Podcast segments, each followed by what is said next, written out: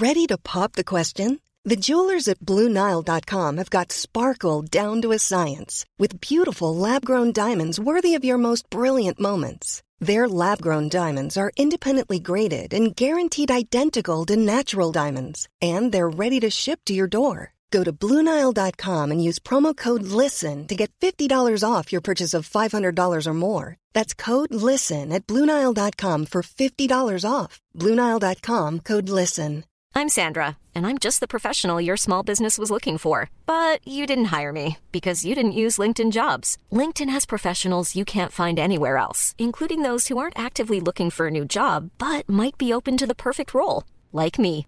In a given month, over 70% of LinkedIn users don't visit other leading job sites. So if you're not looking on LinkedIn, you'll miss out on great candidates like Sandra. Start hiring professionals like a professional. Post your free job on linkedin.com/people slash people today. Since 2013, Bombas has donated over 100 million socks, underwear, and t-shirts to those facing homelessness.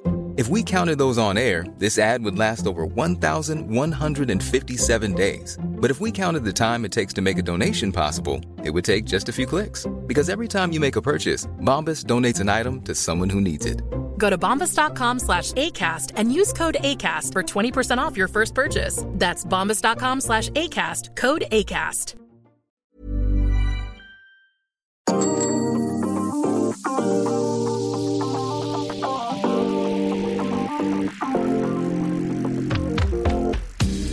Bonjour à tous, bienvenue dans Sadera, l'émission qui débriefe les triplés des Jumbo Visma. Après la Volta, les abeilles ont récidivé au championnat d'Europe remporté par notre Français Christophe Laporte. On va dans un premier temps débriefer la course et puis dans le sprint final, on se posera cette question comment expliquer la domination de la Jumbo cette année? L'argent, la méthode, l'entraînement ou autre chose? On ne sait pas. D'ailleurs, si vous avez vos avis, n'hésitez pas à nous le dire dans le chat. Et puis on parlera aussi de, de cette histoire de fusion entre la Jumbo et la Soudal Quickstep. La discussion se poursuivent en ce moment. Ça devient de plus en plus chaud et cela, pourrait bouleverser tout le mercato, mais pas seulement le mercato, peut-être le cyclisme en entier. Les grands experts du jour aujourd'hui avec nous, alors qu'on nous dit bonjour dans le chat. Bonjour à Lolifty, bonjour à Fricadel et bonjour à Jérémy Sakian. Bonjour. Salut Johan, salut Théo et salut aux courageux qui sont déjà là dans le chat à cette heure euh, peu habituelle. Les matinaux. Ouais, matinal hein, carrément. Euh, et donc du coup Théo Barbéducule qui est avec nous aujourd'hui. Bonjour Théo. Merci, tu peux répéter mon nom là Théo Barbet du Kill, je crois. C'est pas ouf. Oui, bah, avec plaisir, avec plaisir. Après, moi, euh, les noms et les prénoms, ça ne m'intéresse pas. Euh, bonjour à Flux Setart dans le chat aussi. On dit bonjour à tout le monde. Aujourd'hui, on en profite parce que comme il est midi, mais 8h du mat sur, euh, sur l'échelle horaire de, de Jérémy Saikian, euh, c'est 6 heures. 6 heures Ah, pardon, 6 heures. Et puis, euh, pour les personnes qui se demandent, hein, euh, Anthony Nicolas n'est toujours pas présent. Euh, et alors, qu'est-ce qu'il fait? Je crois qu'il il a plus envie de venir. je Il crois. était au VTT hier. Ah oui, il était au VTT. Alors, il Cherche a, des champignons. ouais, il, a, il a été très critique sur les réseaux sociaux, vous allez voir, envers non, Ah, là, non, le non, Il était parcours. critique contre le buffet. Ouais, contre le buffet. Rien à voir avec la course, ni le tracé, ni le parcours. Je vous laisse aller voir. C'est parti pour le départ en attendant. Allez mon petit, on en remet là, on en remet. Christophe Laporte, donc premier français sacré champion d'Europe devant son coéquipier, habituel euh, deuxième Wood Van Aert, et son autre coéquipier Olaf Koy, même si c'est un petit peu euh, différent cette fois-ci puisqu'ils n'étaient pas sous les mêmes couleurs. C'était un nouveau triplé de la Jumbo Visma, avec donc cette fois-ci Christophe Laporte au, so- au sommet. Une victoire euh, méritée, Jérémy, au, au vu de sa course pour Christophe Laporte. Alors j'ai vu les 10 derniers kilomètres en replay. Ah, Donc, euh, je vais avoir du mal à te dire si c'est mérité au vu de sa course. En revanche, c'est mérité au vu de ce qu'il fait sur les deux dernières saisons. Parce que c'est devenu euh, un coureur du, du top 10 mondial. Euh, il avait déjà scoré en début de saison sur les classiques. Et là, euh, drivé par Thomas Vauclair, on a, on a rapidement compris qu'il serait le, le leader de l'équipe de France. Je note quand même ce, ce culot qu'il a eu dans le final, parce qu'il aurait pu, comme d'autres, attendre le sprint. Il ne l'a pas fait, ça a payé, donc je suis content pour lui.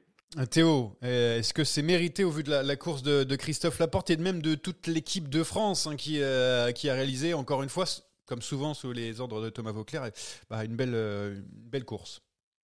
Sans vouloir dire que je suis euh, plus sérieux que Jérémy Sakian, moi j'ai gardé, j'ai regardé toute la course. Ah, moi aussi Et, Ah, euh, et du coup, euh, du coup non, Christophe Laporte a, a couru euh, extraordinairement juste hier, en tout cas, toujours bien placé lorsqu'il fallait accélérer. Le, le parcours de, de Drante, là, sur le papier, ça faisait pas rêver. Finalement, ça a donné une super course. Euh, avec ce, ce, col du VAM là, qui, qui donne toujours de, de, superbes images, toujours bien placé euh, lorsqu'il a fallu accélérer. Il y a les Italiens qui ont, qui ont tenté quelque chose, ouais. lui était là. Et, et surtout, euh, comme, comme l'a dit Jérémy, lui a pris ses responsabilités, contrairement à d'autres. Lui a tenté sa chance. Et, et bravo pour ça. Ouais, alors... Après, ça, ça, il y a, d'autres choses qui viennent en, en ligne de compte, mais sur la course en elle-même, elle est parfaite. Oui, avec euh, donc Sandy Dujardin qui était très fort en hein, côté de, de, Christophe Laporte longtemps euh, euh, ensemble. Christophe Laporte qui a essayé à plusieurs reprises de partir et c'était la bonne. Enfin, presque la bonne, on va dire, parce qu'il s'est fait rattraper sur la fin euh, à, un peu moins de, de 10 km de l'arrivée. Moi, ce qui m'étonne, c'est plutôt cette transformation de Christophe Laporte. Il y a deux ans, euh, trois ans, il était chez, chez Cofidis, euh, il remportait le Trobron-Léon, et maintenant, on le voit champion d'Europe avec la Jumbo. T'en parlais déjà, Jérémy, euh, un petit peu tout à l'heure. C'est incroyable la progression de Christophe Laporte. Il est devenu euh, quelqu'un qui peut remporter les plus grandes courses maintenant. C'était chez Cofidis un, un, très bon coureur, c'est devenu euh, un cadre mondial. Il ne faut pas oublier une chose, hein, c'est que Christophe Laporte, l'an passé, il est aussi vice-champion du monde. Alors certes, il est à des années-lumière d'Evenpool à Wollongong, mais il fait quand même deux. Oui, Donc finalement, euh, c'est une progression assez logique. Mais bon, parce que je vois où tu veux revenir, oui, son transfert à la Yumbo l'a transfiguré. Donc euh, le fait d'évoluer peut-être aussi au contact de, de mecs comme, comme Wout, a pu le faire progresser. Euh, ses premières victoires sont venues comme ça, en travaillant pour Wout. Après, il arrive, à, il arrive avec lui. Euh, L'un début de saison, euh, il, a, bénéficié d'un cadeau. Ça avait déjà été le cas sur Paris-Nice. Mais à d'autres occasions, il allait chercher des victoires tout seul, comme ça a été le cas sur la 19e étape du Tour 2022. Et aujourd'hui, bah, Christophe Laporte, c'est le meilleur coureur français, sans discussion aucune. Hein. Il a complètement éclipsé à la Philippe, même Cosnefroy, qui avait fait une belle apparition. Mmh. Donc euh, personne n'est surpris de, de, le voir là. Euh, là. Là où vraiment moi il m'a impressionné hier, c'est dans les 50 derniers mètres. C'est être capable d'en remettre quand, mmh. euh, ah ouais. quand il est sur le point de se faire déborder par Wout. Ça ouais, ça montre que c'est un coureur intelligent, qu'il en a gardé sous la pédale et que mentalement il est, il est ultra costaud. Ah, Théo, on est d'accord avec ça, Christophe Laporte. C'est en ce moment le meilleur coureur français. On a fait confiance à Christophe Laporte parce qu'on savait qu'il était capable de rivaliser avec les, Van Aert, avec euh, les Olaf Koy et puis euh, les Filippo Ganna sur cette course. C'est quand même incroyable. Mais finalement, ce col du VAM qui était la difficulté majeure de ce championnat d'Europe, c'est un peu euh, c'est comparable à un Mont Flandrien finalement de, début de saison. Et, clairement on avait la carte Arnaud Desmarques certes mais euh, même quand Arnaud Desmarques se, concentrait justement sur ses classiques flandriennes le Tour des Flandres c'était pas forcément euh, là où il excellait le plus. Et clairement c'était la carte Christophe Laporte. Et, et, pour en revenir à cette progression là il faut aussi la voir de manière un peu plus globale hein, d'un peu plus longue il euh, faut savoir d'où il vient, Christophe Laporte. Il, à la base, quand il arrive chez Cofidis, il est lanceur de, de Nasser Boigny. Oui. Et, et c'est au fur et à mesure qu'il se dégage un peu au, au gré aussi des, des, des, petites tensions qu'il y a pu avoir entre Nasser et Cofidis, qu'il qu accepte et qu'il a qu'il atteint cette place de, de, leader, il gagne des belles courses hein, quand même en France. Hein. Euh, Christophe Laporte, ça n'a jamais été un sprinter de sprint massif, ça a été toujours un, un sprinter quand c'était dur. Euh, on se souvient de, ses victoires euh, sur les courses françaises euh, avec des bosses. Enfin voilà, c'est pas c'est pas illogique de le voir de le voir briller sur un parcours comme ça. Après, clairement, il y, a eu un, il y a eu un gap de fait. Ce gap, il est explicable aussi parce que tu changes de formation et, et je pense qu'il s'est dit lui aussi qu'il avait plus que 3-4 ans au haut niveau et que peut-être les sacrifices qu'il n'avait pas fait avant chez Cofidis en faisant de l'altitude beaucoup plus euh, souvent, euh, être parti de la maison beaucoup plus souvent, il le fait chez Jumbo, il le fait dans un encadrement de Jumbo qui est ultra carré donc ça explique euh, en très grande partie cette, euh, cette progression parce que il faut le rappeler que chez Cofidis, il n'était pas si mauvais que ça. Et loin de là, c'était un des meilleurs coureurs français en étant chez Cofidis et qu'il accède à un calendrier euh, beaucoup plus fait sur mesure pour lui et que surtout il bénéficie à chaque fois sur les classiques de, la force collective de la Jumbo. Donc quand tu abordes des monts dans les premières positions du peloton, c'est pas pareil que quand tu abordes des monts en 70e position. Donc voilà, c'est toutes ces additions là qui fait que, que, que, cette progression, elle est, elle est logique. Après, le triplé, encore une fois, sur, les, sur la Volta comme sur les Europes, ça peut faire sourire. Ah ouais, Pour finir, juste sur la porte, oui. quand même, chez Cofidis, il a beaucoup gagné. Il a gagné 21 fois. Euh, et quand il change euh, d'équipe, c'est un très bon coureur, mais ce qui a changé, c'est le prestige des victoires parce qu'il n'avait jamais scoré en World Tour depuis qu'il est chez Jumbo. Il en a 6 en Mm. World Tour, plus maintenant le championnat d'Europe. Parmi elles, euh, donc une victoire sur le Tour de France, c'est vraiment ça, c'est le gap Ouais. du prestige. C'est super, hein, le Trompe-Léon, etc. C'est des super courses. Mais là, gagner face aux au, au top coureurs mondiaux, c'est ça vraiment qui a transformé euh, Christophe Laporte. Première question euh, polémique, on va dire, que je vais vous poser, parce que j'ai vu sur les réseaux sociaux en disant que Christophe Laporte euh, fait une meilleure saison euh, que Wood Van Aert. Alors c'est vrai que si on regarde les succès, hein, donc on a euh, Gand Wevelgem à travers la Flandre, deux étapes du Critérium du Dauphiné, on a donc ces championnats d'Europe et tout. Bon, Van Aert c'est un peu moins de, victoires, on va dire, mais un peu plus d'accessi au niveau World Tour. Bon, on va, va pas dire que Christophe Laporte va devenir le leader et Wood Van Aert le lanceur, on est, d'accord, on va pas aller jusque-là quand même. Non, mais il y, a deux- il y a deux prismes. Il y a deux façons d'évaluer une bonne saison. Euh, il y a l'instant T et ce que tu, ce que tu vas garder en, en mémoire sur les prochaines semaines. Si tu analyses euh, ce qu'a fait euh, Wout cette année, il fait un Tour de France encore monstrueux pour euh, Vingegaard, même s'il va pas au bout. Ouais. Il y a quand même des étapes de montagne où il est devant Maïka. hein, il s'écarte après tout, tout le train du AE. Il fait podium à San Remo, il fait podium sur Paris-Roubaix, il fait podium sur les Europes, il fait quatrième du Tour des Flandres. Il a été là, Wout. Le problème, c'est qu'il n'a pas cette grande victoire. Je ne compte pas la Grande-Bretagne, évidemment, qui n'est pas une victoire euh, Oui. de, de- Bah, de renom. tes, deux, tes deux- tes deux prismes, c'est les victoires ou la densité, la, la constance. Exactement. Et et Donc, il y a si tu prends le prisme de la constance, il fait une très bonne saison. Si tu prends le prisme des victoires, euh, c'est il en manque. Il y a, il y a ce dont on se rappellera dans, dans 10 ans. Et quand, euh, Johan, sur, sur la période du confinement, tu t'étais amusé à prendre les, les 100 meilleurs coureurs euh, de l'histoire. Qu'est-ce que tu regardes quand tu fais ce, ce palmarès-là? Tu regardes les championnats du monde, Ouais. tu regardes les monuments, les grands tours, éventuellement les courses par étapes type euh, Dauphiné, euh, Paris-Nice, etc. Et maintenant, on va être obligé d'inclure aussi les championnats d'Europe qui prennent de l'ampleur. Si tu te contentes de ça, bah Christophe Laporte, du simple fait de ce qu'il a gagné hier, est devant. Euh, D'ailleurs, en parlant des championnats d'Europe, euh, Théo, euh, euh, il y a des personnes sur les, les réseaux sociaux qui ont dit ouais, ça, ça sert à rien les championnats d'Europe et tout, c'est qu'une course secondaire, Bah, etc. clair- clairement, euh, cette course, elle a une résonance cette année parce qu'un Français est champion d'Europe. Euh, on va pas se mentir que les dernières éditions, elles n'ont pas été mémorables. Après, c'est un maillot qui est en train de s'être installé. Il est tout nouveau ce maillot finalement. hein. Le premier, je crois, c'était en 2016. Euh, même pour l'identifier dans, le peloton euh, toute l'année, il faut, il faut le rappeler, alors que le maillot arc-en-ciel a, toujours une légitimité un peu plus forte. C'est une fédération qui est, enfin, l'Union européenne du cyclisme est une entité à part, donc c'est une organisation à part. Euh, voilà. Quel, par rapport à- aux mondiaux, c'est quand même de moindre importance, on va pas se mentir. Après, ça reste un maillot distinctif. Oui, c'est ça. et il sera identifiable toute l'année. euh, voilà. Euh, et il gagne, il gagne pas, il gagne pas devant des pingouins en plus, donc. euh, Ah oui. donc voilà.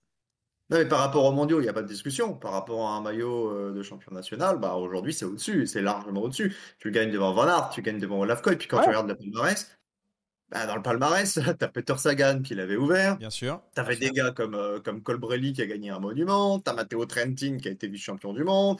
Euh, c'est c'est récent, mais je pense que c'est un maillot qui intéresse, qui intéresse vraiment.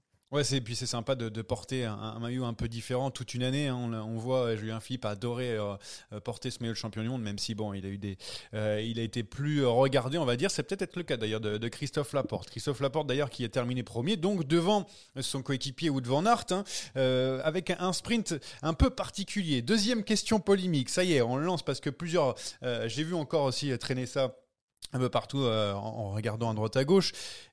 Wood Van Aert, est-ce qu'il laisse gagner Christophe Laporte dans les derniers mètres? Parce qu'on le voit revenir à hauteur et là on le dit, on se dit, ça y est, c'est fini pour Christophe Laporte. Même les commentateurs ont dit, ah, c'est Moi, je bon, pense hein, qu'il toxine. grillé. Moi, je pense qu'il toxine, euh, il toxine à 50 mètres et que le fait est qu'il est, il est pas remonté sur son effort maximal. Après, il bute.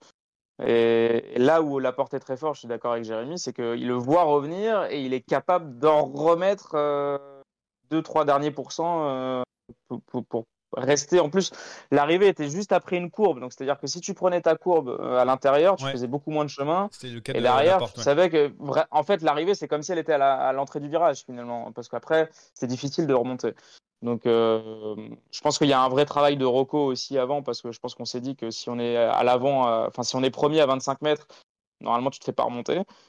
Et euh, tu vois bien d'ailleurs que la porte se, se met le plus à, la, plus à l'intérieur possible lorsqu'il lorsqu'il se fait pas avaler, parce que finalement, il se fait pas avaler. Donc, ouais, c'est ce quadruple jump qui est impressionnant finalement. impossible qu'il ait laissé gagner pour plein de raisons. Parce que déjà, il avait trop besoin de cette victoire de prestige et de ce maillot distinctif. Parce que Deli, euh, comme toute l'équipe de Belgique, s'est mis à la planche. Ça aurait été un manque de respect terrible de ne pas conclure pour la Belgique. Et puis, il avait déjà fait un cadeau à Christophe Laporte en début de saison à Gand-Wevelgem. Il n'y avait pas de raison d'en refaire un autre. Van Aert, c'est un grand champion et jamais de la vie, il aurait laissé comme ça une victoire cadeau ça aurait été magnifique hein, de voir Van Der Poel avec le maillot de champion du monde et Van Aert avec le maillot de champion d'Europe. Dans, dans, le, dans le duel, euh, on rentrerait encore un petit peu plus euh, dans la légende. Euh, justement, on parle donc de Arnaud Delis qui, qui s'est mis à la planche donc pour Van Aert. Là aussi, critique du côté de la Belgique, c'était Delis qui aurait dû être lancé et pas Van Aert du coup, parce qu'il était très fort aussi Arnaud Delis. Pareil, Théo, toi qui as vu l'entièreté de cette course, est-ce que, est -ce que tu es d'accord avec nos amis belges qui râlent un petit peu? Bah oui, d'autant plus que je crois qu'Arnaud Delis, dans ses interviews d'après-course, a, lâché un truc comme quoi euh, Van Aert aussi avait une carte offensive à jouer et qu'en fait, euh, bah, il n'a pas joué du tout finalement parce que euh, voilà, quand la porte part à, 10-12 km, c'est impensable. En fait, la faute, elle est, je pense qu'elle est conjointe à Van Aert et Delis, c'est-à-dire que tu laisses pas partir la porte. Voilà, clairement, à 10 bornes, tu sais très bien que c'est un des meilleurs coureurs du monde. Quand tu vois qu'il s'en va sur une portion qui était plane, hein, on le répète, hein, il, a, il a attaqué deux fois au même endroit. Il l'avait déjà fait une fois avant, donc on aurait pu se dire, bon, c'est peut-être là où. Voilà, et derrière, il joue un peu sur euh, le fait qu'on se regarde un peu derrière. La faute, euh, la faute belge, elle est de ne pas suivre d'abord ce mouvement de, de Christophe Laporte. Et peut-être que finalement, euh, Van Aert dit à Deli que ça va bien et que du coup, on joue la carte comme ça a été décidé au bus avant. Le fait est que je pense que Arnaud était. Tu vois ses, courses d'avant, quand tu es capable de gagner euh, au, Canada, je pense qu'il arrivait, euh, il arrivait très en forme. Après, c'est compliqué. Hein. C'est, Van Aert, c'est un peu prophète en son pays, mais, mais pas, pas au niveau mondial. Donc, je pense qu'il avait très faim. D'un côté, d'ailleurs, Arnaud Delis a, dit c'était prévu. Hein, c'est euh, voilà, je, devais travailler pour lui. Euh, Wood van Aert a dit en plus, Arnaud Delis m'a dit qu'il était un petit peu fatigué. C'est pour ça qu'il euh, a travaillé pour lui. Pas forcément de polémique à l'intérieur. C'est juste Jérémy. C'est c'est parce qu'on on a marre en fait de voir Van Aert deuxième et on se dit peut-être qu'Arnaud Delis lui aurait réussi à, triompher enfin et faire triompher la Belgique. Ouais, ouais, ouais, c'est vrai. Et là, il avait un vrai spot, Van Aert, pour vraiment Mmh. sauver sa saison avec une belle buteur de prestige sur un parcours qui est très souvent emprunté sur les cyclocross, donc il connaît par cœur, avec un, un Deli qui finalement bah, s'est mis à bosser pour lui. Je pense que Théo a parfaitement résumé l'histoire. Euh, Van Aert avait une carte offensive à jouer et d'ailleurs ça semblait être la stratégie euh, avant, euh, avant le départ de la course parce qu'il l'avait évoqué la veille. Et dans ce schéma-là, c'est incompréhensible de, ne pas avoir vu euh, Van Aert suivre euh, la porte en gardant la carte de lit pour le, sprint, parce que ça aurait été euh, ben, une position de choix aussi pour la Belgique. Hein. Il n'y aurait pas eu besoin de travailler derrière. Et, Van Aert aurait pu, aurait pu s'expliquer en un contre un avec la porte. Je ne sais pas si ça aurait changé le résultat, c'est pas sûr. Mais c'était la tactique la plus intelligente, je pense. Là, il a, Psychologiquement, tu sens quand même qu'il manque d'initiative. Quoi. Ouais, c'est vrai. Que ça commence à peser. Quoi. Ça le mec est vice-champion et le mec est vice-champion de, de, toutes les courses. Vice-champion des mondiaux, vice-champion des JO, euh, vice-champion d'Europe. C'est une si vous, avez une commande si vous avez une commode bancale à la maison, euh, il va vous refaire les vis. Hein. Euh, Van Aert à force d'être vice-champion de tout. Hein. Ah ouais, non. Donc, Celle-là, on la garde pour le best-of. Ça, ça c'est bon, ça, magnifique. Bravo. Hein. non, mais, à un moment. Pour lui parce que tu avais un vrai spot. Alors après, euh, est-ce qu'il s'est dit euh, ça va rentrer euh, Là, c'est une tentative suicide. il faut pas que je grille ma cartouche? Peut-être, mais si on, si on évalue encore ce championnat par le prisme de l'équipe, il fallait y aller. Parce qu'il y avait ouais, derrière, même si Van Aert faisait une cartouche, il fallait y aller. Enfin, voilà, t'es es, la Belgique, tu identifies tes rivaux. Tes rivaux, c'est qui au départ? Tes trois principaux mecs qu'il faut pas que tu, tu lâches. C'est peut-être Ghana, parce que si tu lui laisses pas prendre 10 secondes, Ghana, pas sûr que tu le revois. Ghana, Pedersen, et pour moi, c'était Laporte, le, le troisième. Mmh, Je trouve que c'est une, une, faute stratégique, clairement. Euh, Après, il faut peut-être pas y aller. Hein. hein. D'ailleurs, je mets les deux sur le même. Euh, bah non, parce enfin, je pense qu'intrinsèquement, ils peuvent y aller. Mais ils se disent, il y, a, une supériorité numérique encore chez nous, chez les Belges, je veux dire. Chez les Danois, il y avait encore euh, Andreas Krohn et, Pedersen. Mm. Euh, il y avait encore un groupe qui pouvait tourner. Je pense qu'ils se sont dit, on va laisser mourir la porte, on va aller le cueillir au pied de la bosse.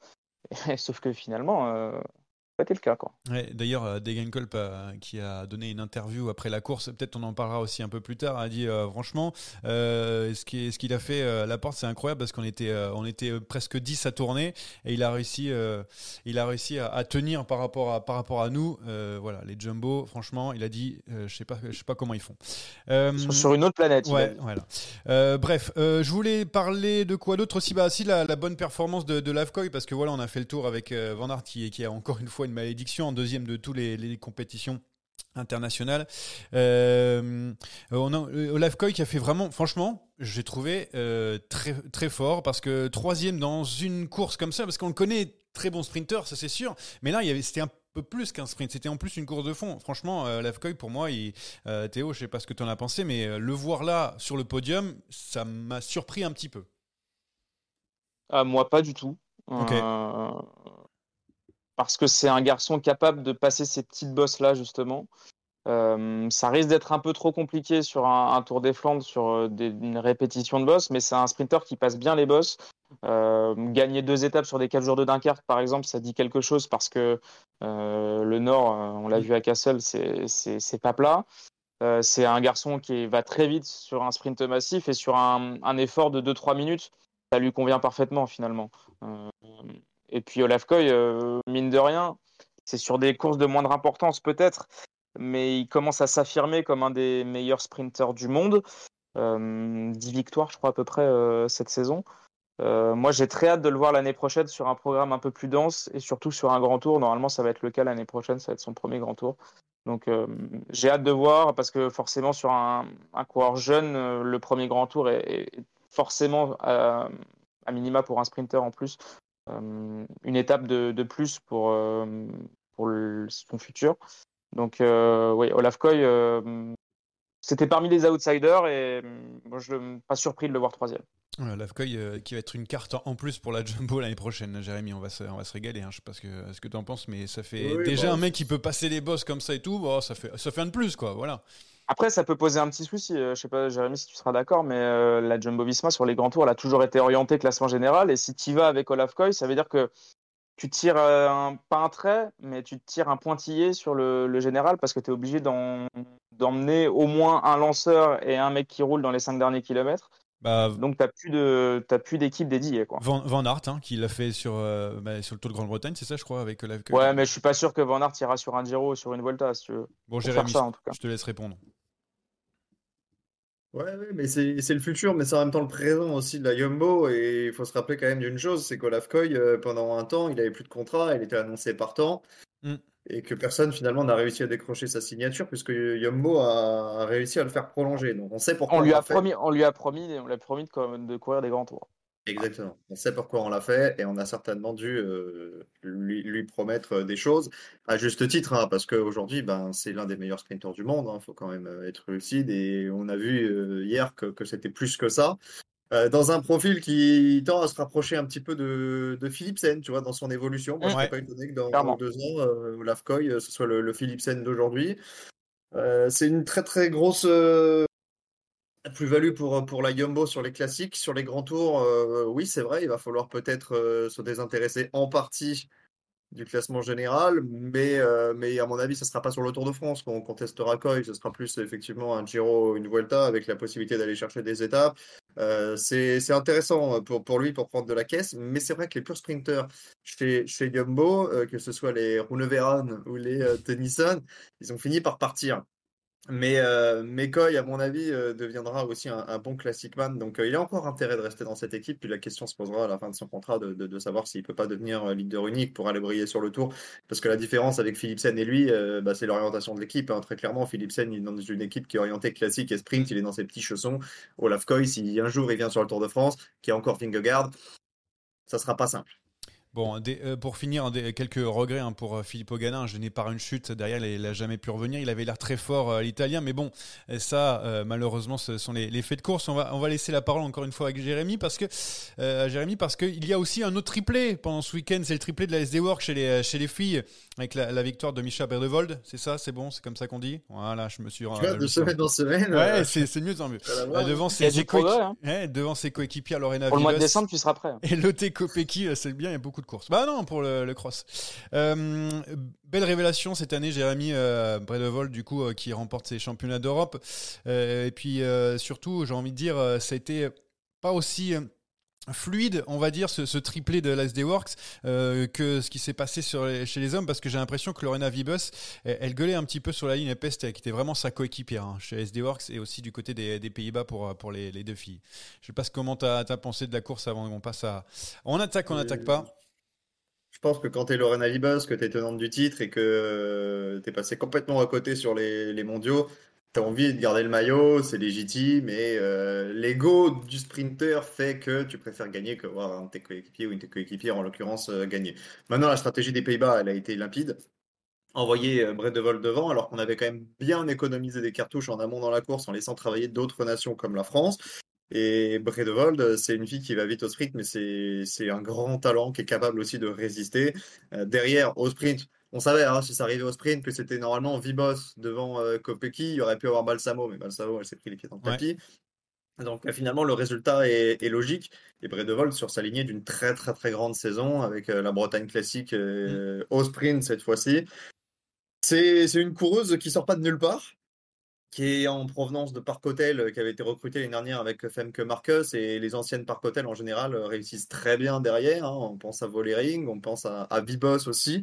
Et ouais, elle a pris, elle a pris de l'épaisseur. Elle était là sur le Tour de France pour le, succès de, de Volering. Elle avait eu aussi son, sa petite étape et son, son heure de gloire en portant le, maillot de, leader sur le loto euh, Thuringen Ladies Tour. Rappelez-vous, la SD Works avait gagné toutes les étapes avec euh, des coureuses différentes, avait fait 1, 2, 3 du général, avait gagné le chrono par équipe. Donc c'est la, la, petite cerise sur le gâteau d'une saison euh, exceptionnelle.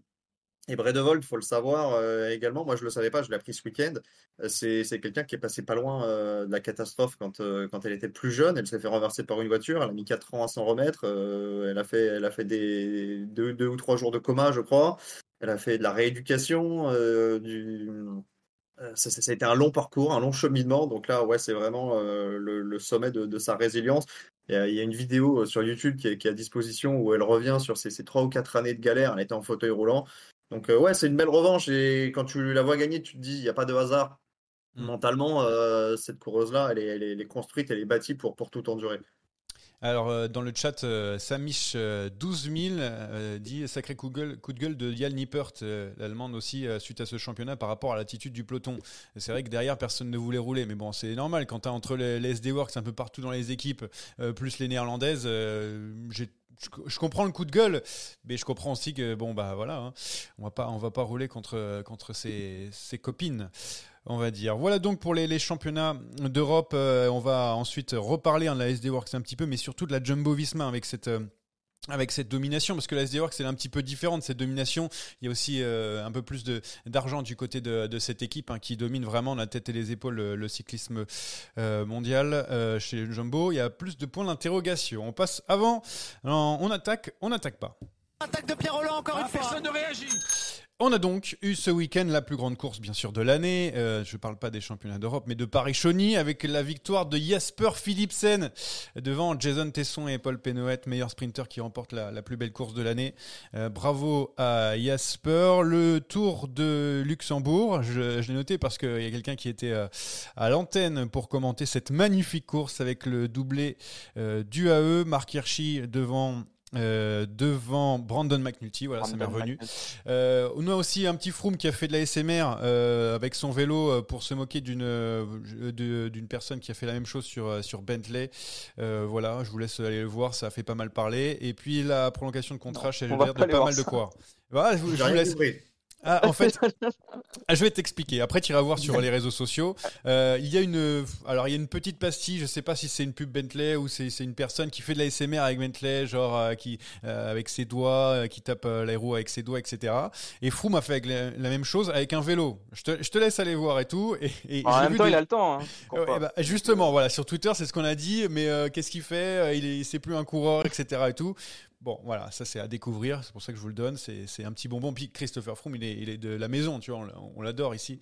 Euh, donc euh, voilà ce que je voulais noter. Un petit truc à, dire euh, par rapport à, ces, ces, quelques, quelques lignes que, que j'ai données Moi, deux très rapides. Ah, Philipsen, pardon, Jérémy. Philipsen est, est incroyable, hein, 14e victoire. Euh, Son je sais pas monument. ce que t'en penses, Jérémy, mais Monument cette année, Paris-Chauny. est immense. hein.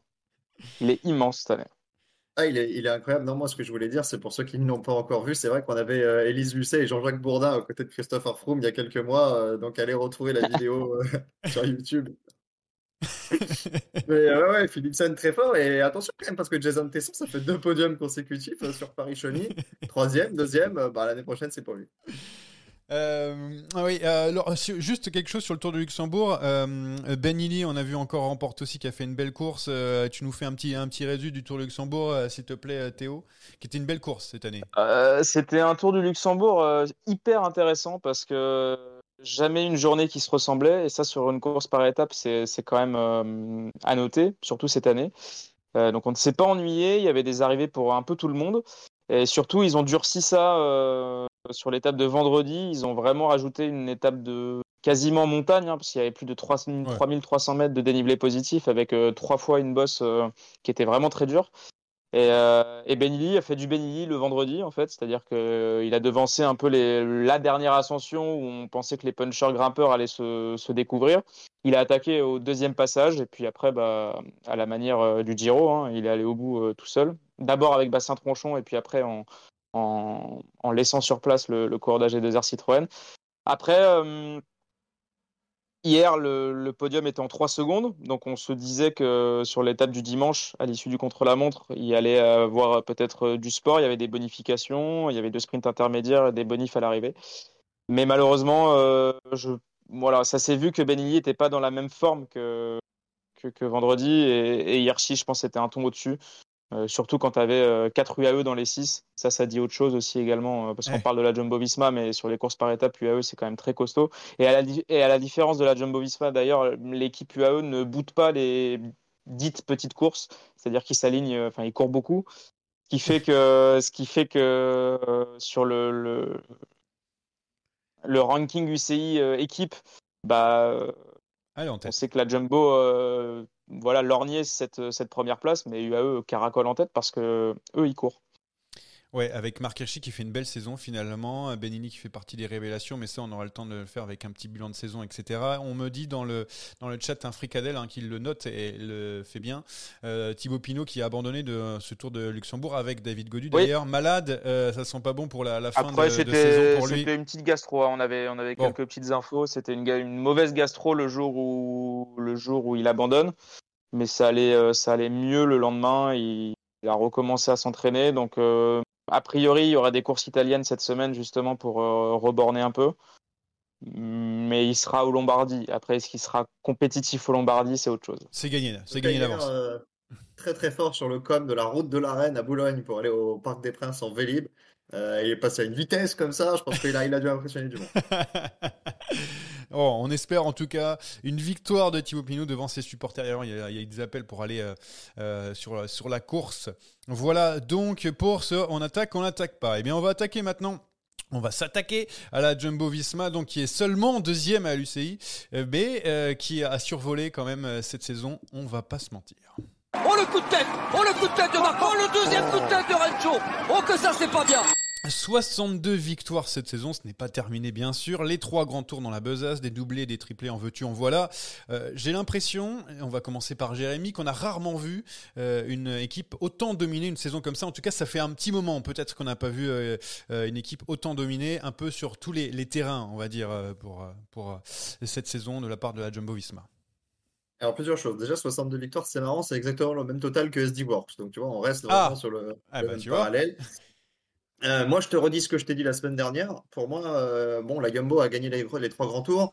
C'est pas euh, une chose qu'on a rarement vue, c'est une chose qu'on avait Jamais jamais, vue. Mais au-delà de ça, je ne considère pas que la Jumbo seule a écrasé la saison. La Jumbo a écrasé la saison avec UAE et avec Alpecin. À L3, elles ont quasiment tout gagné. Mais on a quand même, et surtout sur les classiques, on a eu une certaine diversité, avec des guillemets, avec ces trois équipes-là, et avec des individualités comme Penersen, comme Ghana, qui ont, euh, comme Evenepoel, qui ont un petit peu égayé la saison. Mais plus que la Jumbo et les autres, pour moi, il y a trois équipes, quelques coureurs, et les autres. Et vraiment, le schisme est important et la différence de niveau est en train de se creuser. Les raisons, encore une fois, je ne les connais pas, c'est du constat, mais euh, je ne suis pas, euh, je ne suis pas dans, un, un, mode de réflexion en me disant on a vu que la Yumbo. Non, on a aussi vu Pogacar, on a aussi vu Van Der Poel, on l'a beaucoup vu. Et, tous ces autres cadors, euh, comme, comme Evenepoel que, que, que je citais. Oui, mais alors, euh, si on, parce que heureusement qu'il y a eu un Vanderpool stratosphérique, notamment cette saison, hein, qui, a, qui a remporté les, les, plus belles courses, euh, parce que sinon, en fait, on a l'impression quand même c'était une domination assez constante sur tous les terrains. Théo, je ne sais pas ce que tu as eu comme impression, mais on a, euh, je sais que pour l'instant, ils ne sont pas premiers à l'UC et tout, mais parce qu'ils visent aussi les, courses. Mais quand ils sont sur une course, la plupart du temps, quand ils ont les meilleurs coureurs, ils sont omniprésents. Il, n'y a, que, voilà, et ça, du, du de, février jusqu'au mois d'octobre. Donc c'est, enfin, même si pas encore euh, le mois d'octobre, mais bon, euh, Théo, je sais pas ce que tu en as pensé. Moi, je voudrais d'abord euh, souligner le, lexique très riche de Jérémy Sakian. Le mot schisme était, oui. Bah, était formidable. Ah, c'est pas le lexique d'Anthony Nicolas, ça c'est sûr. Il, nous irradie de, il nous irradie de, de connaissances. mais, mais, clairement, parce que c'est le mot, parce que moi, j'ai envie de leur dire, mais faites, un, faites une Ligue des Champions à trois équipes là, et arrêtez de nous emmerder euh, sur, toutes les courses, en fait, si tu veux. Euh, non, je, suis un peu trivial, mais euh, disons que quand tu sais que tu as la, Jumbo et, UAE au départ d'une course avec le très gros collectif, tu sais que ça va tourner autour d'eux. Et finalement, les exemples que tu cites, que ce soit Pogachar, mais c'est UAE, ou, ou, ou, ou Mathieu Van Der Poel, à la limite Ghana et Pitcock qui peuvent faire le match de temps en temps avec un Benili euh, sur, sur des classiques. En fait, c'est des, des, individualités et, le schisme, il est, euh, il est financier surtout parce que, parce que tu attires euh, toujours plus de talent. Tu, tu, fais une armada avec même ton équipe C, elle est, elle est meilleure que les trois quarts d'autres formations qui peuvent aligner leur équipe type. Donc à un moment, je trouve que le vélo ne part pas dans un très bon sens. Moi, ça me fait un peu peur. Euh, les dernières informations qu'on a, justement, tu parlais de, cette rumeur euh, persistante, en tout cas c'est ce qu'avance euh, la presse néerlandaise, d'une fusion entre la Soudal et la Jumbo-Visma, pour être totalement précis. tout cela avec cet argument de regarder, euh, parce qu'il faut dire que la Jumbo Visma arrêtera le, sponsoring, le sponsor Jumbo Visma arrêtera son implication en 2024 dans le sport. Donc, euh, il, y a eu, il y a eu pas mal de rumeurs là-dessus, euh, et on va te dire, mais regardez, c'est génial, on a résisté aux, capitaux moyen-orientaux, regardez, on va faire une super équipe du Benelux, etc. Mm. Bah oui, mais ça va être, ça va être d'autant plus compliqué si ça se fait, et Bon, après 2024, euh, ça me paraît un peu, euh, peu court pour euh, se départir des, des contrats qu'il y aura encore en cours, le staff, le, matos, etc. Mais voilà, moi je trouve que ça va pas dans, dans, un très bon sens. avant de, de... ou c'est que Yumbo qui s'arrête?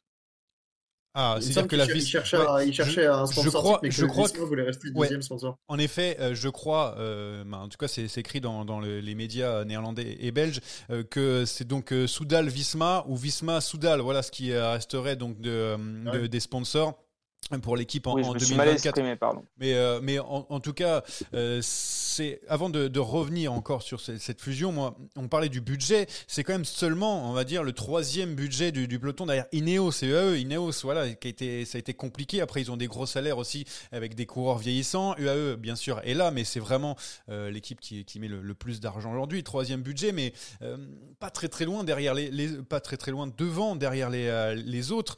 Jérémy, je sais pas, troisième budget, c'est c'est-à-dire qu'on peut faire des sacrifices, on fait des sacrifices pour venir chez, la Jumbo Visma parce qu'on voit Christophe Laporte quand il arrive chez Jumbo, ah, il performe. Donc du coup on dit bah moi aussi je vais y aller, euh, tant pis, euh, quitte, à, euh, quitte à gagner moins. Van Barle peut-être c'est pareil aussi, je sais pas s'il a augmenté son salaire de Ineos jusqu'à jusqu'à Jumbo Visma. Bah, il a certainement pas baissé en tout cas. Oui, bon, bah.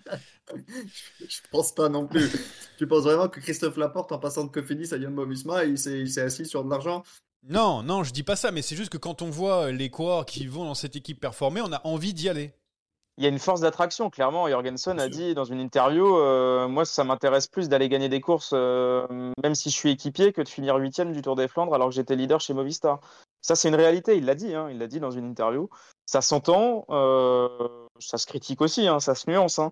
Mais bon, après, il faut, faut, aussi dire que la Jumbo Visma, elle, elle travaille dans la détection de talents également. Euh, à la contraire, un peu au contraire du AE qui va chercher des talents qui émergent déjà chez les jeunes. Jumbo Visma, elle va chercher des gamins qui ont 16-17 ans, les Vingegaard, les Roglic. Bah, c'est du scoutisme de la Jumbo qui, met en place son savoir-faire autour de ces coureurs-là et les fait grandir. Après, on y croit, on n'y croit pas, c'est autre chose, mais ça va chercher des Nordhagen qui ont 16 euh, ans, 17 ans, 18 ans. Euh, voilà, on, on se rappelle de UAE il y a, trois ans qui, bougeait sur tout ce qui bougeait euh, justement au niveau des jeunes. Là, il y avait trois Colombiens qui avaient euh, fait le, podium du, Baby Giro. Bah, direct, ils avaient signé chez, euh, à part Rubio qui avait signé chez Movistar, ils avaient signé chez UAE. Bon, ils, en ont eu un, tant mieux. Mais bon, ça fait, cette réflexion-là, au-delà de cette supériorité, elle est à la fois financière elle est à la fois dans la formation où finalement on a, on a un savoir-faire parce que Vingegaard, je suis pas sûr que toutes les, les équipes avant euh, hors Jumbo Visma croyaient en ce petit homme danois là. Euh, alors, alors, il y a une, question que je me pose. On sait que c'est d'ordre de financier, mais euh, on se connaît la, méthode aussi de la Jumbo Visma avec ses stages en altitude, avec une préparation, euh, on va dire, aux petits oignons. Voilà, on sait à quel moment il faut être, à quel moment il faut s'entraîner, etc. Enfin, rien n'est laissé au hasard. Pourquoi on n'arrive pas à les copier, Jérémy? Parce que c'est, pas, ils n'ont pas une formule magique. Espérons-le. Ils ont, enfin voilà, on peut nous aussi faire des stages en altitude. Quand je dis nous, je dis les équipes françaises. On, peut faire des choses comme ça. La détection aussi, c'est pareil. Pas qu'une question financière. Je sais pas où tu veux m'emmener, mais j'ai pas de. Non, mais je sais pas pourquoi. Je pense qu'ils le font tous. Ils le font tous. Je veux dire, les, les stages en altitude, le volcan Tade, ça fait 15 ans qu'on ah en entend parler. Ah les gars marginaux d'Ineos, ça fait 15 ans qu'on en entend parler. Enfin, à l'époque, c'était Sky. Euh, je pense qu'ils travaillent tous. Ils travaillent tous bien. Euh, d'où vient la supériorité de la Yombo? Je, je n'ai pas la réponse. Je, je ne sais pas. C'est vrai que le recrutement est bon. C'est vrai que l'attractivité de l'équipe fait que tu peux aller chercher des grands talents. Quand tu vois Dylan Van Barle passer euh, chez Yombo, Yann Tratnik, tu dit bon, il y a, quand même, euh, on se trompe assez peu hein, sur le recrutement. Cette année encore, Jorgensen, euh, c'est très fort. Jorgensen, euh, je rappelle quand même qu'en début de saison, il s'est infligé des semaines entières de préparation tout seul, assez frais. il en avait d'ailleurs parlé, en avait fait un thread sur, sur Twitter. Il a peut-être plus envie de ça. Un quoi Un thread. non, mais il, est, il, connaît tout. C'est on est bilingue, on est bilingue. Et non, non, mais c'est compréhensible. Après, au-delà de ça, au-delà de ce facteur financier, euh, au-delà de l'attractivité de l'équipe de par les résultats, c'est un peu comparable au foot. Il y a certains joueurs qui préféreront toujours être remplaçants dans une équipe comme euh, le PSG ou Manchester City ou le Bayern que d'être titulaires dans, dans des clubs de second rang c'est quelque chose qu'on respecte. C'est aussi euh, le propre d'une carrière de, sportif de haut niveau. Tu as 10-15 ans pour capitaliser, pour engranger un maximum d'argent, pour essayer d'être à l'abri. Donc tout ça sont des considérations que, j'entends. Maintenant, sportivement, qu'est-ce qui fait la différence? Je suis pas entraîneur, je suis pas coach, je suis pas médecin. Et la réponse, je l'ai pas. Bon, on va, on va, on va continuer euh, sur, euh, la, Jumbo Visma. On va parler plutôt de cette fusion parce que on en a dit quelques mots euh, juste avant, mais je vais donner quelques détails donc par rapport à cette fusion entre la Jumbo Visma et la Soudal Quickstep, hein, qui est plus que sérieuse. Hein. A priori, un dossier serait sur la table de, l'UCI. donc, pour vous dire, hein, selon les médias néerlandais, donc fusion avec Richard Plug, qui est actuel patron de la Jumbo Visma, qui serait donc le patron de cette équipe, Patrick Lefebvre sera membre du conseil de surveillance. Vous l'avez compris, ça veut dire on le met un petit peu de côté à la Olas, hein, on va dire, euh, Jérémy, toi qui connais bien. Euh, plein d'interrogations si à l'intérieur de ça. Il y a une 27 coureurs, je crois, chez euh, Jumbo, 20, vingtaine, 23, je crois, chez, euh, chez la Soudal Quickstep sous contrat pour 2024. Ça fait un peu beaucoup pour une équipe. on a aussi donc quid de Remco qui va se retrouver avec Roglic et, euh, pour le Tour de France 2024 peut-être, alors qu'il voulait le viser. On a aussi Roglic d'ailleurs, euh, où plusieurs équipes sont intéressées pour reprendre le contrat qui pourrait s'en aller et tout, et un mercato qui est un petit peu figé par rapport à ça. Euh, voilà donc pour euh, pour cette fusion, c'est pas forcément.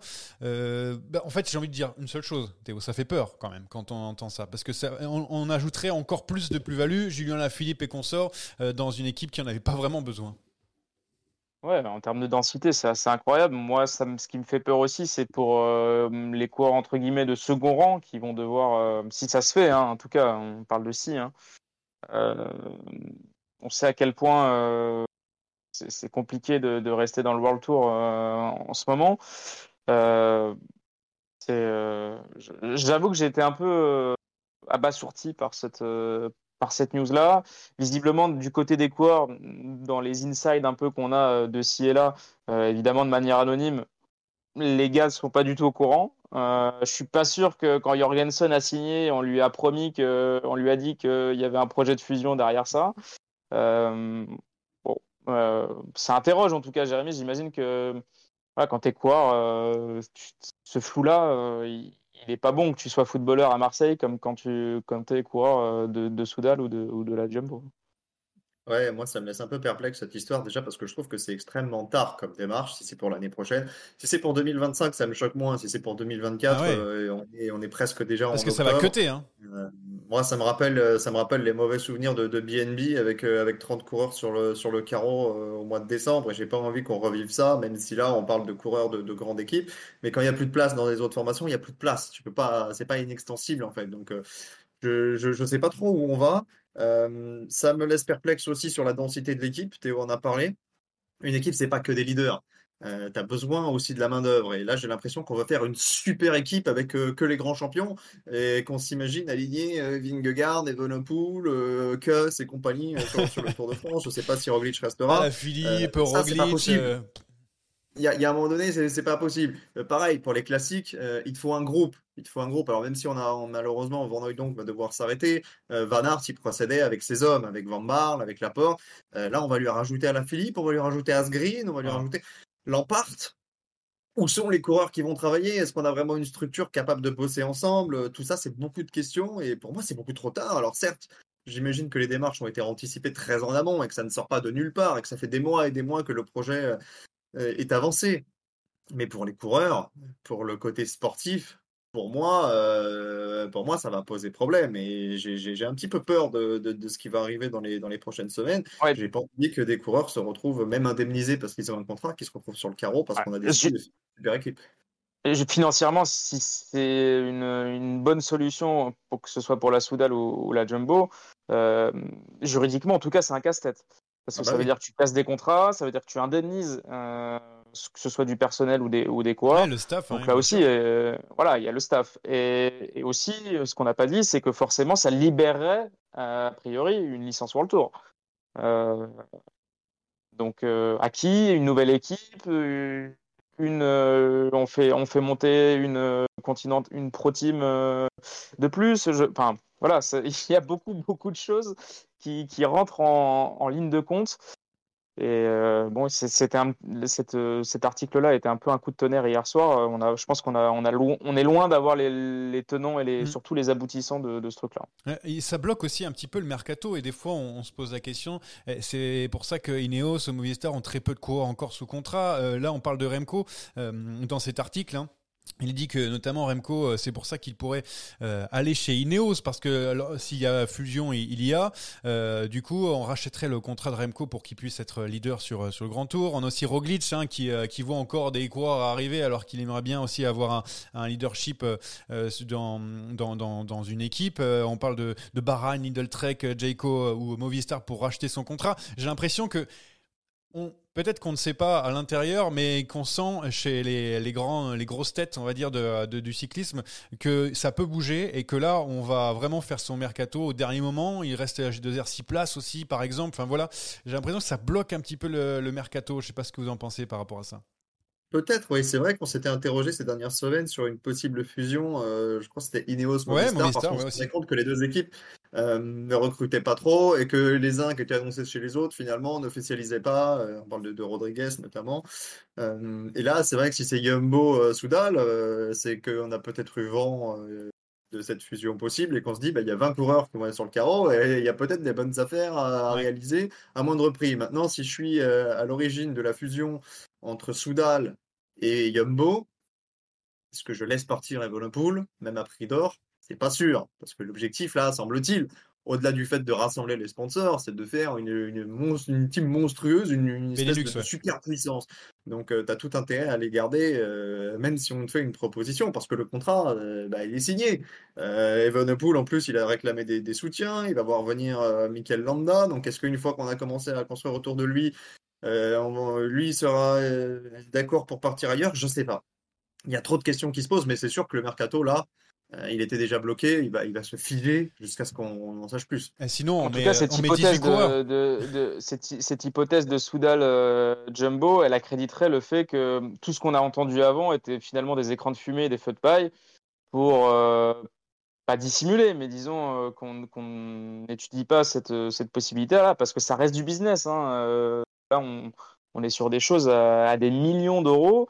Il faut se rappeler aussi qu'à la Soudal Quickstep, même si on a toujours dit que c'était l'équipe de Patrick Lefebvre euh, administrativement et en tout cas financièrement, Oui. c'est pas lui qui détient euh, majorité la des parts. majorité des parts de, de son équipe.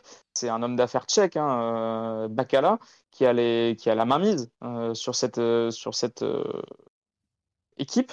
Et donc, même si on avertit Lefebvre, c'est pas Lefebvre qui est l'artisan de, de potentielle fusion. Lui, ce qui l'intéressera, c'est de récupérer ses billes aussi et d'avoir un rôle, s'il a envie d'avoir un rôle, euh, si on lui en donne un, dans, dans, dans le projet futur. Mais Bacala, c'est un homme d'affaires. Donc, euh, voilà, s'il y a possibilité d'aller faire des affaires, on va aller faire des affaires. Ouais, ouais, surtout si tu récupères les, les meilleurs euh, euh, coureurs avec, euh, dans, dans ton équipe euh, avec ces- cette fusion qui ressemblerait un petit peu, c'est ce qu'on dit dans le chat, hein, euh, au PSG. Alors, euh, si on fait la comparaison avec la Ligue 1, euh, en gros, on aurait une équipe euh, qui serait au-dessus, donc on leur fait faire les, les- leurs petits trucs là sur les, euh, les, les grandes courses, et puis nous, on va s'occupe de, des, des courses moindres. De, on en rigolait hier, des, des points 2, des points 1 pour, pour les, les autres, les Bahreïn, Jayco, euh, Groupama FDJ ou Cofidis. Euh, ça pourrait peut-être. euh, ressembler à ça malheureusement j'espère pas hein, parce que j'avoue que J'ai rien compris à la comparaison, mais. Bah, c'est juste que tu aurais une équipe le PSG en Ligue 1 le PSG euh, qui, euh, qui a Pour l'instant, beaucoup c'est d'argent Brest qui est en haut du classement. Oui. Ça ne tient pas. Je Le- sais que.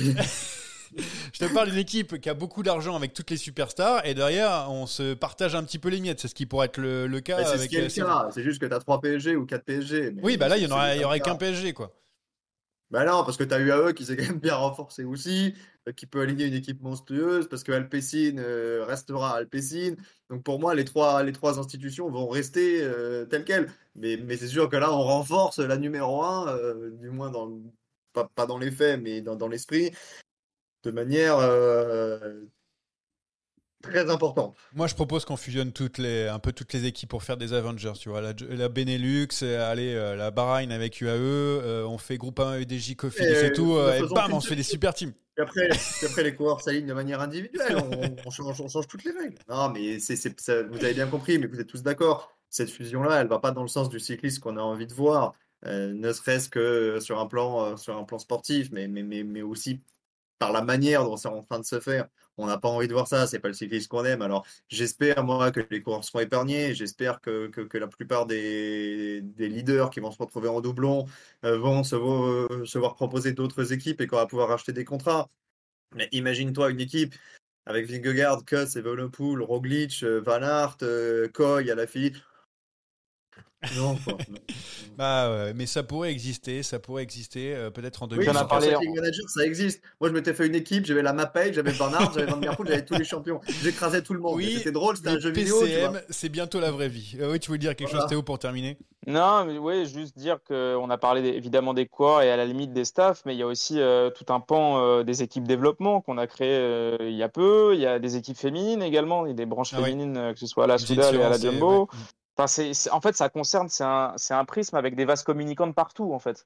C'est ça, euh, c'est là où tu disais, euh, Jérémy, pour l'année prochaine, ça me paraît, euh, ça me paraît tard, parce qu'il y a tellement, tellement de choses à régler, que ce soit administrativement, financièrement, contractuellement, et, et ensuite sportivement au stage de janvier, quand va falloir définir les objectifs de tout le monde.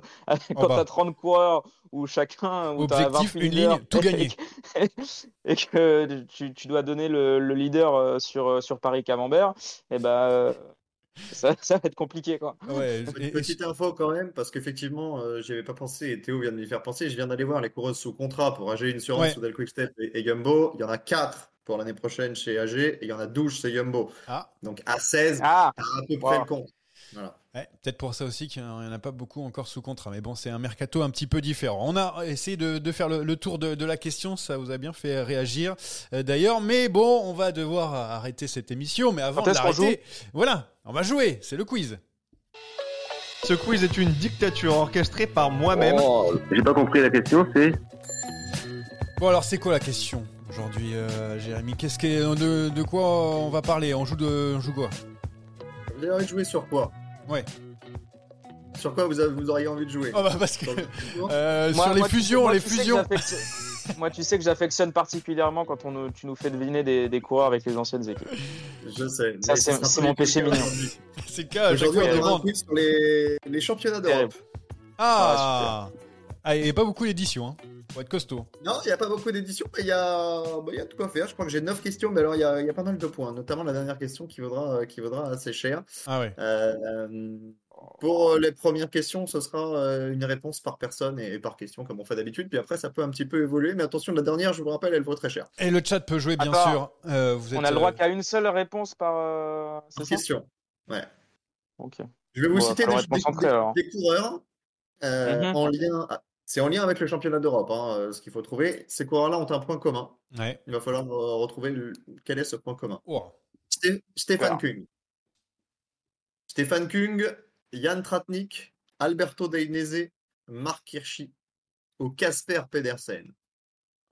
Ces coureurs-là, par rapport au championnat d'Europe, ont un point commun. Par rapport au championnat d'Europe dans sa globalité, pas 2023. on est Oui, d'accord. oui, oui, pas, pas sur ce qui s'est passé hier. Attends, répète. Kung, Tratnik, Dainese, Hirschi, Pedersen. Et ils ont gagné chez les Espoirs? Ils ont gagné chez les Espoirs. Bonne réponse de Johan Tritz. Ils ont tous été champions d'Europe. Joué, Espoirs. Ouais, je vais pas dire blessé, sur les championnats d'Europe. respect, respect. J'allais pas dire blessé sur les championnats d'Europe. D'ailleurs, un petit message à Stéphane Cook qui a bien morflé malheureusement Ouais. sur le, le chrono. hein. Attends, euh, en fin de, de saison pour lui, mais on espère que ça va aller mieux dans les prochaines semaines. Voilà, juste euh, Bravo. parenthèse. Bah, Pour, cette, pour cet hommage, je te rajoute même un deuxième point. Ah yes Non, c'est faux. Oh. Euh, question au championnat d'Europe, mais chez les élites dames, dans la récente histoire des championnats d'Europe élites dames, il n'y a qu'une seule non néerlandaise qui a réussi à aller chercher le maillot étoilé. Qui était-ce? Longo Borghini? Longo Borghini, c'est pas bon. Ah, j'aurais dit quelqu'un de la même nation. Bah, je vais dire Balsamo. allons- Allons-y. Balsamo, c'est pas bon, mais je vais vous laisser une opportunité de vous reprendre parce que c'est effectivement une italienne. Une Ouais. italienne qui a été également championne du monde, qui a pris sa retraite il y a quelques Bronzini. Pas Bronzini. non, Oh. perdu, je l'ai perdu. Ah putain, je l'ai. Est-ce que Euh, le chat. Non, non, des rien, idées rien dans le chat. Ou alors j'attends. Ah, Le chat sur le cyclisme féminin, j'ai déjà remarqué. ouais, attention hein, chat. léger, hein. le chat. Ah, j'arrive plus. Allez, je te laisse encore 5 secondes, Théo. Qui a pris Non, je l'aurais pas. C'est après sa retraite il y a pas longtemps. De... On, on est mauvais, dit Fricadel. Voilà. Euh, Ah, bon, ouais, voilà, ah, il, il a bah, tout résumé. la réponse non plus. Donc, euh, Martha Bastianelli. Ah, Voilà, Bastianelli. putain. Mais attends, elle a... et c'est la fin de saison. qu'elle- Enfin, c'est là qu'elle prend sa retraite. Non, elle a plus couru depuis le, le Giro, je crois. Ah, ok, autant pour moi. Autant pour moi. Euh, pour la question suivante, on restera chez les dames. Il y aura deux réponses, donc deux points à aller chercher. Alors, vous avez euh, le droit à un joker, c'est-à-dire que vous pouvez répondre tant que vous n'accumulez pas deux erreurs. Aucune Française sur ces championnats d'Europe élite dames n'est jamais montée sur le podium. En revanche, deux ont réussi un top 5. Qui sont-elles? Deux. Aïe, aïe, aïe, aïe. Alors, je me souviens plus. Cordorago sur le chrono? Cor- Non, sur, le, sur la course en ligne. Ah Mais Cordorago, c'était bon. Cordorago est une bonne réponse. Donc, premier point Oui. pour Théo. Cordorago, Bah. cinquième en 2020. Ferrand-Prévot Ferrand Prévost, c'est pas bon. Tu as utilisé ton joker. Il n'y en a que deux, c'est ça que tu as dit. Hein. Euh, Il y en a donc que on en deux. cherche une dernière. Le problème, c'est que. C'était en quelle année l'au- l'autre? C'était Oh. en 2017, quatrième. Quatrième en Ah. 2017, euh, ça doit être Gianni Longo, je pense. Non, non, je rigole, je rigole, c'était une blague. hein. Allez, petit indice. Euh, les deux noms, donc Cordorago et l'autre, sont liés par autre chose que leur euh, performance euh, cycliste. Euh, Roxane Fournier. Roxane Fournier, Yes, exactement, euh, je l'ai quatrième en compris. 2017, les deux consultantes Pour- d'Eurosport qu'on salue. Ouais. Ça fait deux points pour Johan, un point pour Théo. On va repasser chez les hommes, mais Ouais. en 2022, l'année dernière, avec la victoire de Fabio Mhm. Jacobsen, deuxième Mhm. Arnaud Desmar, et qui fait trois? Oh. Jacobsen. Tim Merlier. Tim Merlier, Oh, bien, deux points partout. Gros Bravo. match Ouais, bravo. aujourd'hui Hmm. Entre Théo et Johan. De nouveau, un point commun. Quel est le point commun entre Moreno Moser, Maximilian Schachmann Casper Asgreen et Wout van Aert? Moreno Moser, Moreno Moser.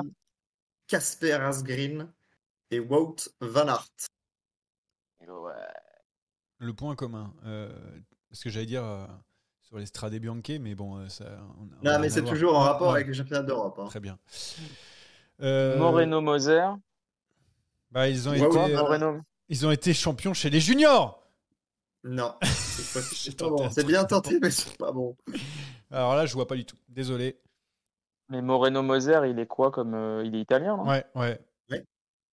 Bon, ils ont fait 4 Non, ils n'ont pas fait quatre. Ils sont tous montés sur le podium du championnat d'Europe de chrono chez les élites, Ah, ok. sans jamais l'avoir gagné. On m'a dit deuxième à chaque fois, mais bon, je pense. Ah ouais, Moreno Moser, ok. euh, je savais pas.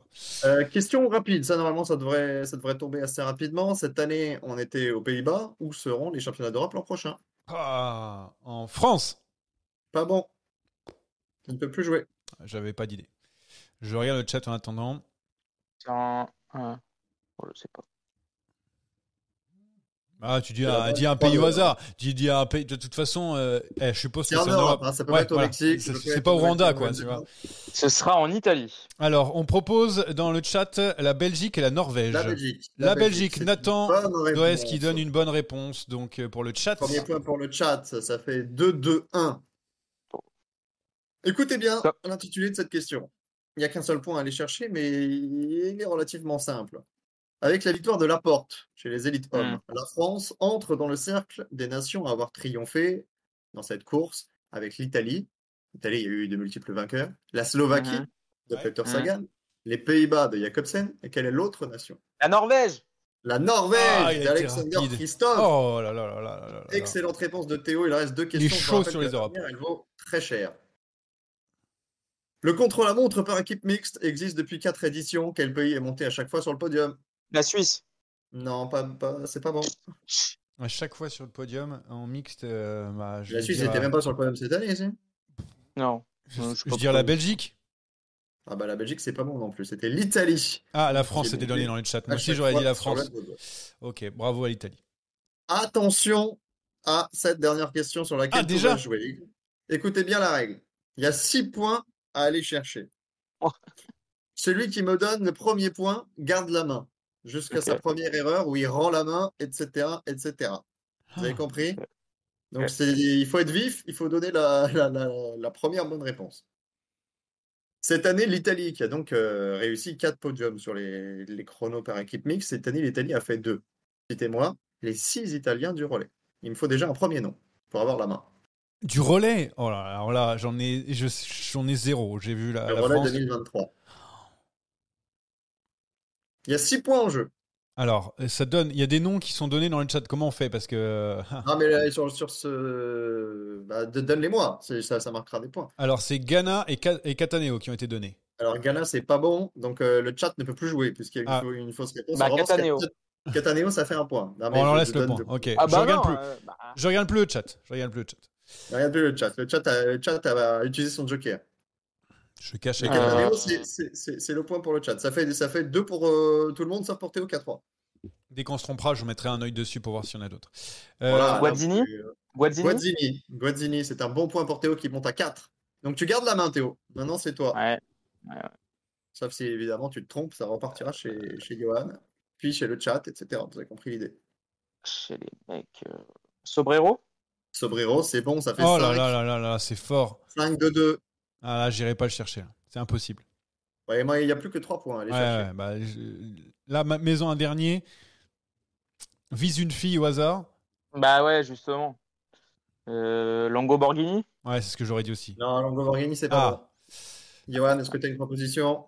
C'est su- pff, franchement là, c'est c'est très dur parce que chez les filles, euh, fortes en chrono, euh, je Il faut que tu alignes les 3 pour gagner. Ah ouais, non, non, mais là, c'est pour moi, c'est une défaite. hein. J'annonce que c'est très compliqué. hein.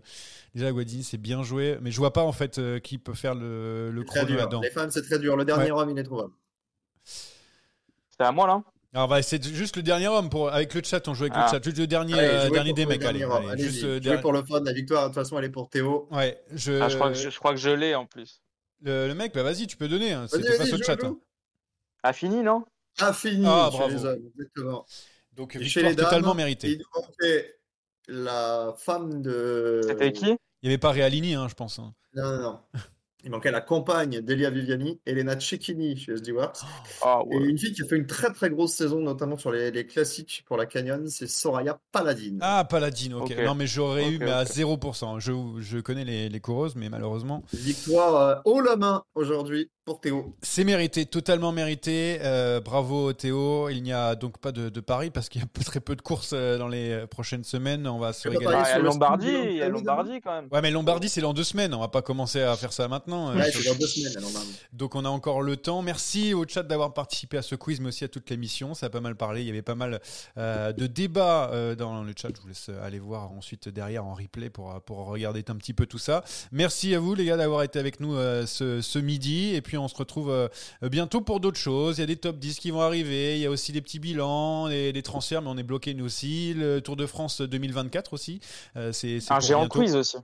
Et un géant Ouais, quiz peut-être. C'est un grand quiz. Et c'est vrai qu'en termes de transfert, on est bloqué parce qu'Anthony Nicolas a demandé une grosse revalorisation Oui. et pas forcément liée à ses performances au podcast. Donc on a, on a appelé le trésorier de Saderaï. On est en train de se creuser la tête, mais euh, il est très sollicité. Je sais pas pourquoi d'ailleurs. Ni, et Le ni mec donc- est suspendu. Ouais, Le mec est suspendu. Et pourtant, il demande rémunération, mais pas à hauteur aussi de ses performances sur la route du Tour, hein, évidemment, où il est, euh, il est complètement Exactement. Et puis il y en a, catastrophique. il y en a un autre. Alors je sais pas s'il fait toujours partie de l'équipe ou s'il est en réserve. C'est l'Esther Fléchette, Gilou, euh, qui lui a quasiment demandé x2 le salaire. Donc, euh, Ouais, ouais, et c'est énorme, surtout qu'il était à zéro. Euh, on propose Moins, des moins top- tu scores, plus tu demandes en fait. C'est bizarre cette émission. Il va falloir un peu tenir ses troupes là. Ouais, Bah, si bah, tu moi, multiplies par deux les participations au podcast, tu seras toujours à zéro. je... Ah ouais, je serais toujours gagnant largement, étant donné que je, je touche des milliers et des cents pour tout ça. On propose des top 11 à la place des, de top 10 euh, du, du côté Bien de... ça, top 11 Bah, top 11, a priori, c'est bien. Euh, bon, merci à tous d'avoir participé. On se retrouve bientôt pour un nouvel épisode. Ciao Allez, ciao, ciao. Ciao, ciao.